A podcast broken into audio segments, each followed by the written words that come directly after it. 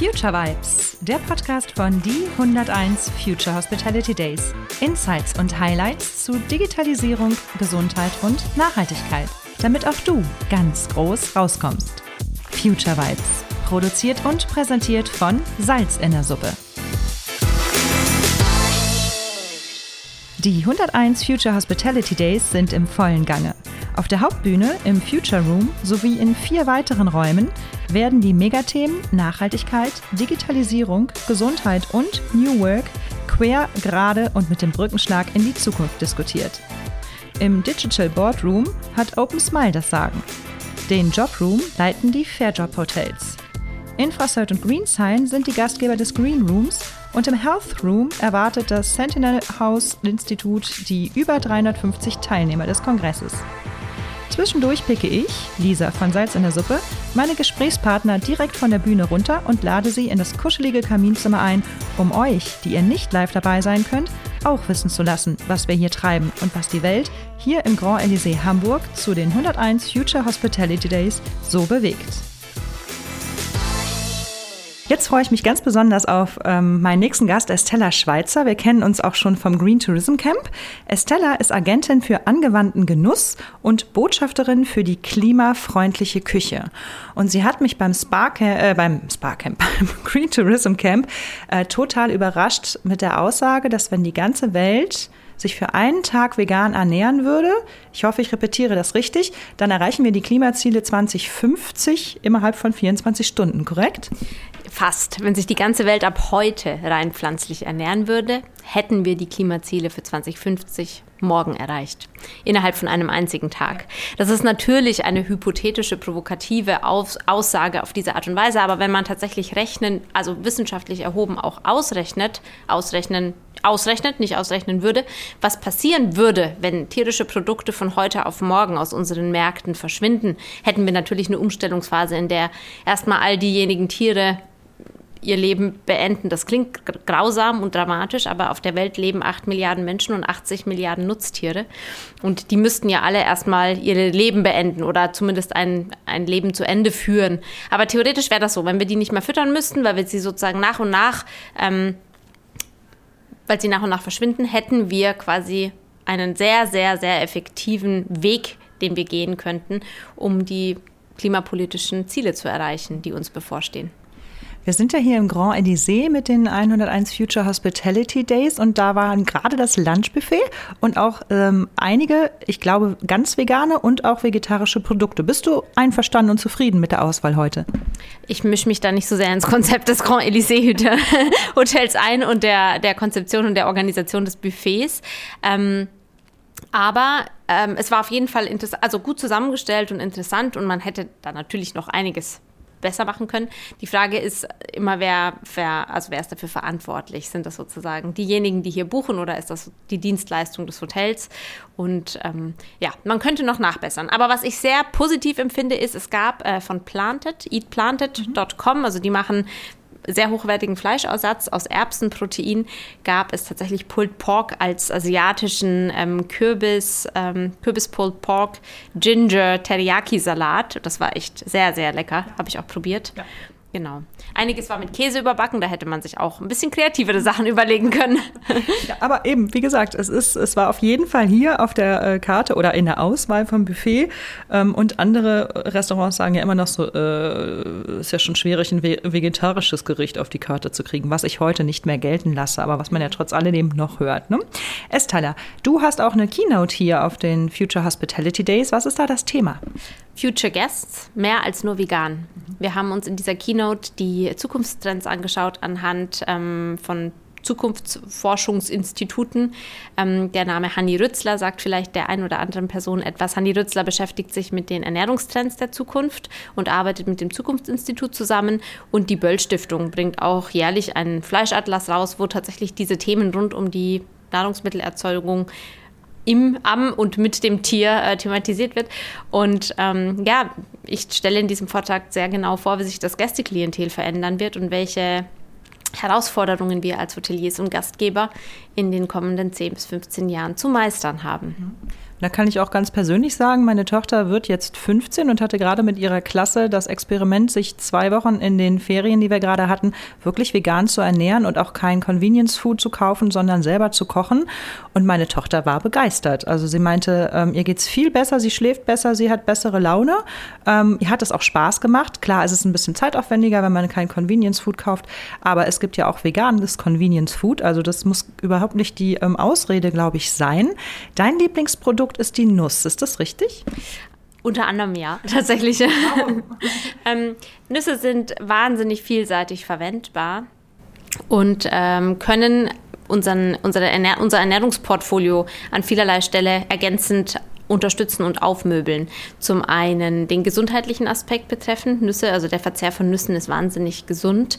30 Gramm können bestimmte Mikronährstoffe schon, also 30 Gramm Nüsse am Tag können bei bestimmten Mikronährstoffen und Spurenelementen bis zu 50 Prozent der täglich erforderlichen Dosis decken und das bei nur einem Bruchteil der Kalorien, die wir täglich zu uns nehmen.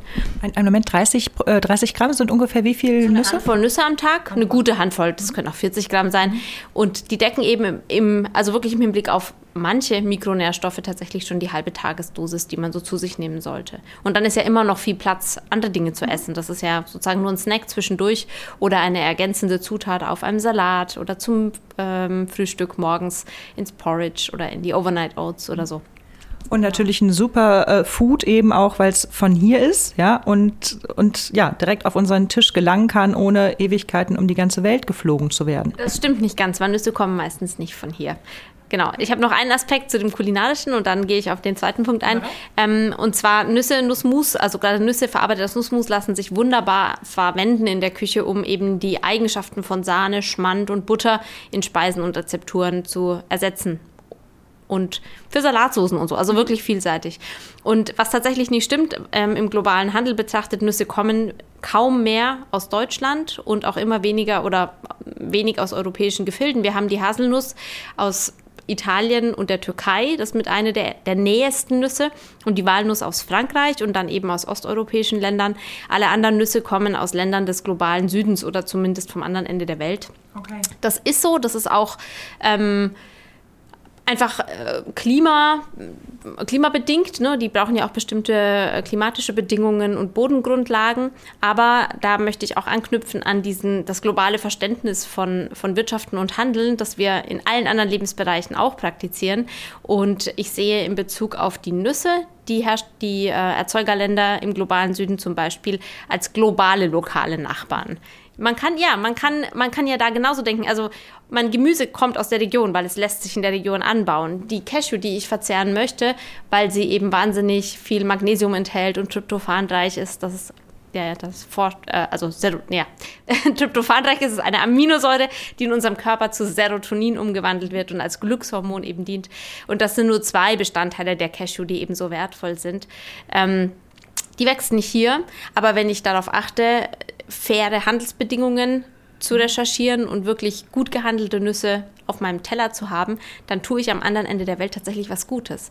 Und das ist auch klimatisch gar nicht so bedenklich, weil die Nuss reißt einen weiten Weg, aber sie wächst an Bäumen. Und Nussbaumplantagen sind auch wahnsinnig zuträglich für die klimatischen Themen.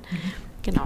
Das ist wirklich, wirklich schön, dass du das so nochmal erörtert hast. Das war mir nämlich gar nicht so bewusst, weil ich dachte so, hey, Haselnuss, Walnuss, äh, Kastanie vielleicht auch noch, ist ja alles um, in der Umgebung. Aber okay, wir lernen, es darf noch von weiter herkommen, aber es sind auch Fair Trade und faire Bedingungen auch, die da unten genau.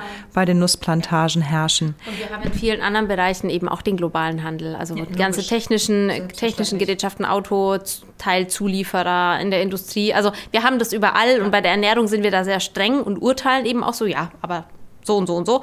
Und da sollten wir unser Denken ein bisschen ähm, hinterfragen ja. und unser Urteil. Kann ich gut verstehen. Kommen wir nochmal zurück zu deiner ähm, Speech, zu deiner Rede. Also ähm, du hast gerade gesagt, es geht darum, wie die neue Zielgruppe ähm, zu sehen ist. Was sind da so deine Kernthesen? Die, ähm, die zukünftigen Gäste, das sind ja jetzt Menschen, die aktuell zwischen 19 und 25 sind, sage ich mal, ernähren sich vor, also zunehmend pflanzlich. Unter denen sind doppelt so viele Veganer und Vegetarier wie vergleichsweise in der Gesamtbevölkerung zu finden sind. Und schon 25 Prozent von ihnen ernähren sich flexitarisch, das heißt, sie verzichten, wann immer möglich, auf tierische Produkte. Und diese jungen Menschen tun das nicht aus Geschmacksgründen, weil es ihnen besser schmeckt, sondern aus dem höheren Ziel, etwas für ihre zukünftige Lebensgrundlage, den Planeten Erde, zu tun. Sie wissen, was auf sie zukommen wird, wenn sie sich nicht verändern. Und sie fordern das auch von anderen Generationen, also den Eltern, den Großeltern, den Generationen dazwischen, das sind ja immer so ein bisschen gestaffelte ähm, Altersbereiche, fordern sie es ein. Wir sehen das in Form der äh, Friday for Future Bewegungen, den, der, wirklich der Nachfrage und dem Appell an äh, Klimagerechtigkeit, weil ja, es um ihren Leben, um ihre Lebensgrundlage, den Planeten Erde geht. Und weil sie halt wirklich sich ähm, Sorgen machen und auch die Sinnhaftigkeit wieder suchen. Ne? Ja. Wo wir früher von unseren Eltern gelernt haben, fleißig, fleißig, Umsatz, Umsatz, geht es jetzt nach dem Motto, wir sind im vollen Reichtum, wir sind im, in der vollen Befriedigung von unseren Bedürfnissen. Jetzt müssen wir zusehen, dass die, ähm, die Umwelt, die wir kaputt gewirtschaftet haben, sich irgendwie wieder erholen ja. kann. Und ich glaube, da sind wir noch ein ganzes großes Stück von weg. Und die vegetarische und vegane Ernährung insbesondere, die kann wirklich sehr, sehr schnell helfen. Was würdest du denn jetzt Hoteliers jetzt hier bei den Future Hospitality Days und den Podcast-Hörern von Future Vibes empfehlen, ähm, wo sie ansetzen können, wo man relativ einfach Gäste gewinnen kann und ja, die, äh, den Veganismus quasi auch ins Hotel bringen kann? Mm, damit zu beginnen, den Veganismus nicht mehr als Verzicht und Einschränkung zu verstehen, sondern tatsächlich die Kreativität und die Innovation dahinter zu entdecken. Also wie kann ich Gemüsegerichte und überhaupt quasi pflanz, pflanzlich basierte Speisen auf der Speisekarte als Genusserlebnis platzieren. Und das muss dann auch gar nicht im Text stehen, fett, veganes, so, so irgendwas, ne? sondern es geht wirklich darum, die Küche, die zeitgemäße Küche der Gegenwart aus regionalen, lokal angebauten Lebensmitteln auf kulinarisch interessante Art und Weise zubereitet. Ergänzend werden dann eben ähm, zum Beispiel Nüsse, Samen und Saaten verwendet, um den kulinarischen Kick rund zu machen. Bestimmte Gewürze, bestimmte Zubereitungstechniken. Scharfes Anbraten ist immer gut für viel Umami. Ähm, aber es braucht eben auch eine gewisse Finesse, um Soßen und Cremes herzustellen. Und das Ganze sozusagen kreativ, kreativ und innovativ auf den Teller zu bringen und damit dazu beizutragen, in dem Bereich nachhaltige Ernährung ein Influencer, ein Pionier zu werden. Mhm und den Gästen das unter einem neuen Stern sozusagen anzubieten. Also eben nicht, äh, wir machen jetzt auch vegan für die wenigen, die es erfragen, oder wir machen vegan ähm, ja, mit so einem Schuld, äh, wie sagt man da, ähm, schuldig fühlenden, nach unten gerichteten Blick, sondern genauso stolz und, ähm, und, wie sagt man denn da, stolz und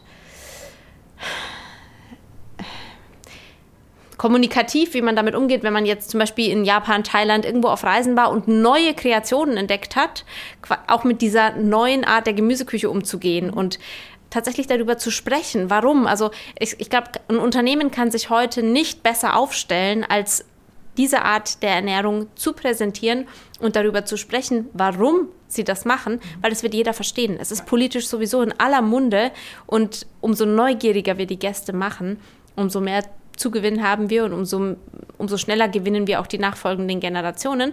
Weil was wir als Hoteliers und Gastronomen auch wissen sollten, ist, die Konkurrenz schläft nicht. Und es gibt viele innovative Hotel- und Gastronomiekonzepte, die genau diesen neuen Vibe von Anfang an aufgreifen mhm. und das Traditionelle überholen werden. Ja. ja was ich halt auch so wichtig finde, äh, ist auch, dass ja in den Supermärkten so viele tolle Produkte sind, ja. die man nutzen kann. Früher, als ich klein war, da, da, da, war das unheimlich schwer, irgendwie einen Mandelmus zu finden. Heute äh, hast du das an jeder Ecke, ja? Oder eben die, die Chiasamen oder was auch immer. Also es gibt da wirklich ähm, so viele Produkte, die einfach da ist. Also man kann auch nicht mehr mit dem Argument kommen, ja, wo sollen wir das denn herkriegen, ne? Nee. Weil es ja immer, immer besser wird. Genau, es ist dafür wichtiger zu wissen, wie man damit umgeht mhm. und darauf zu achten, statt woher sollen wir es kriegen, wie und zu welchen Bedingungen kaufen wir es ein. Mhm. Weil es einfach wahnsinnig wichtig ist, auf diese nachhaltigen Handelswege auch zu setzen, um Ausbeute in anderen Ländern zu vermindern, damit dazu beizutragen, dass Landflucht nicht mehr passieren muss, weil Menschen keine Lebensgrundlage mehr haben in ihren Heimatländern und aktiv, proaktiv dafür zu sorgen, dass eben diese Lebensgrundlagen erhalten werden oder neu aufgebaut werden. Also es gibt ja viele ähm, Unternehmen, die sich im Bereich Pferdenhandel auf dem Markt etablieren und tatsächlich Anbaukooperativen in Ländern wieder mit aufbauen und neu gestalten. Genau. Und damit als globale Gemeinschaft auch zu denken, in einem Wir-Gefühl. Ne? Mhm. Genau. Warst du schon ein Leben lang Veganer? Ich würde sagen, im Herzen ja. Ich habe sehr früh begonnen, mich pflanzlich zu ernähren oder vorwiegend pflanzlich zu ernähren als 10-, 11-Jährige und habe angefangen, Literatur dazu zu lesen und konnte aber damals argumentativ nicht so sehr durchsetzen. Ich war ein sehr anpassungsfreudiges Kind, also so erziehungstechnisch und mich ins Familiengefüge äh, immer schön eingefügt. Ähm, und habe dann die vegetarische Ernährung bevorzugt solange ich zu Hause gelebt habe und dann vegan gegessen, als ich ausgezogen war und aber auch noch nicht so viel über Nahrungsergänzungen gewusst, zum Beispiel, dass man B12 substituieren muss. Mhm. Und im Zuge meines Medizinstudiums und meiner Ernährungsberatungsausbildung dann auch gelernt, dass wir tierische Produkte unbedingt verzehren müssen, weil wir ansonsten nicht genug Eiweiß und die essentiellen Aminosäuren zugeführt bekommen. Und dann habe ich das am eigenen Körper ausprobiert und habe mir gedacht, naja gut, wenn das so ist, dann gucke ich mal, wie ich mich fühle und habe festgestellt, wie deine Tochter, ich fühle mich nicht besser, ich fühle mich eher schlechter, ich gehe wieder zur veganen Ernährung zurück. Und so ist es immer so ein bisschen schwankend gewesen. Ähm, ich würde sagen, ich war immer über 90 Prozent vegan, mhm. also ab Wahnsinn. meinem zehnten, Lebensjahr genauer. Das äh, tierische Produkte haben immer einen kleinen Anteil, wenn dann nur ausgemacht. Und phasenweise habe ich sie auch ganz weggelassen. Und inzwischen weiß ich, auf was ich achten muss und lebe tatsächlich vegan. Ähm, vegan. Wobei ich eben das Dogmatische dann auch nicht mag. Also eben, wenn ich, wenn ich kulinarisch unterwegs bin und auch Geschmäcker erkoste, dann bin ich manchmal auch so, dass ich tatsächlich was probiere, was nicht vegan ist, um zu wissen, was ich denn für einen Geschmack und eine Konsistenz ähm, pflanzlich nachgestalten darf und muss, je nachdem, in welchem Bereich ich gerade bin. Als Rezeptentwicklerin ist das zum Beispiel notwendig. Mhm. Oder wenn ich bei Freunden zu Besuch bin und sie haben es vergessen und haben in die Suppe am Ende einen Schluss Sahne reingemacht. Ähm, dann, dann möchte ich nicht der, ja, das ist so, dann, keine Ahnung, für mich ist dann immer so der Spagat, wie dogmatisch muss man sein oder äh, was ist gerade das größere Verbrechen? Der mhm. Mensch, der das gemacht hat und dem es irgendwie leid tut dem dann noch eins reinzudrücken und sagen, nee, esse, esse ich jetzt nicht mehr oder zu sagen, weißt du was, ich glaube, den kleinen Stück Sahne, den vertrage ich mhm. schon. Und genau, also so einen, wirklich einen guten Spagat zu ja. finden und meine eigenen Werte trotzdem nicht auf der Strecke zu lassen. Mhm. Ähm, wir haben in den anderen ähm, Räumen, wo wir über ähm, Digitalisierung und Mitarbeiter und dergleichen reden. Da haben wir schon erkannt, dass jetzt durch Corona das Gute passiert ist, dass halt viel, viel schneller sich verändern durfte, digital und auch das Verständnis, dass man sich mehr um die Mitarbeiter kümmert, dass dieses von oben herab nicht mehr funktioniert, ähm, was ja da dann was mal Positives ist von Corona. Hat Corona sich auch positiv auf den Veganismus ausgewirkt? Ich habe das Gefühl, auf jeden Fall, beziehungsweise auch die Zahlen der Food Reports von Hanni Rützler sprechen dafür, mhm. weil die Menschen durch die Corona-Pandemie gemerkt haben, wie zerbrechlich Gesundheit ist als gut. Mhm. Und was wir leider nicht, also das kam einfach in der Presse und in den ganzen Medienberichten äh, nicht zutage, aber statt nur Empfehlungen auszusprechen, wie man Hygienemaßnahmen umsetzt, hätte man auch mal darüber sprechen können, was die Menschen im Privaten tun können, um sich vom Immunsystem her besser aufzustellen und einfach gesunder und fitter und ähm, resistenter zu sein. Da wurde sehr wenig drüber gesprochen. Und gleichzeitig haben viele Menschen initiativ in diese Richtung gedacht. Also die, die Menschen haben sich in der Zeit begonnen, für Bio-Lebensmittel zu interessieren. Sie haben anders eingekauft. Das Kochen zu Hause wurde wieder ein maßgeblicher Bestandteil des täglichen Lebens. Und der Trend an veganen Produkten hat in den letzten zwei Jahren extrem zugenommen. Sehr schön. Die letzte Frage. Future Hospitality Days findet heute das erste Mal statt. Ähm, nächstes Jahr werden wir uns sicherlich wieder treffen, denn der Zulauf war ja gigantisch. Was wünschst du dir oder was wünschst du dir, was du von diesem Kongress jetzt 22 mitnimmst fürs nächste Jahr? Ich persönlich oder für, die, für diejenigen, die nächstes Jahr als Besucherinnen kommen? Mmh. Ich wünsche mir viele Kontakte in die Hospitality-Branche, um eben zur Verfügung zu stehen mit diesen Informationen für all diejenigen, die neugierig geworden sind in den letzten oder neugierig geworden sein werden in, den, in den letzten nächsten 24 Stunden. Genau und, ähm, und Unterstützung brauchen, weil genau das ist das, was ich beitragen kann. Ich kann nicht jeden Betrieb umkrempeln, aber ich kann vielen Betrieben unterstützen, zur Seite stehen, wenn es darum geht, nachhaltige Speisekartenkonzepte zu implementieren und Ideen zu liefern. Was kann ich denn überhaupt tun? Wunderbar. Estella Schweizer, ganz herzlichen Dank, dass du heute mit mir im Kaminzimmer warst. Ich bin gespannt, wie die nächsten 24 Stunden und dann noch die nächsten zwölf Monate sind, denn wir werden sicherlich wieder über den Weg laufen, entweder hier oder spätestens auch bei den ähm, Green Tourism Camps. Wir werden von dir hören. Danke, dass du da warst. Sehr gerne. Hat mir sehr viel Freude bereitet. Danke dir.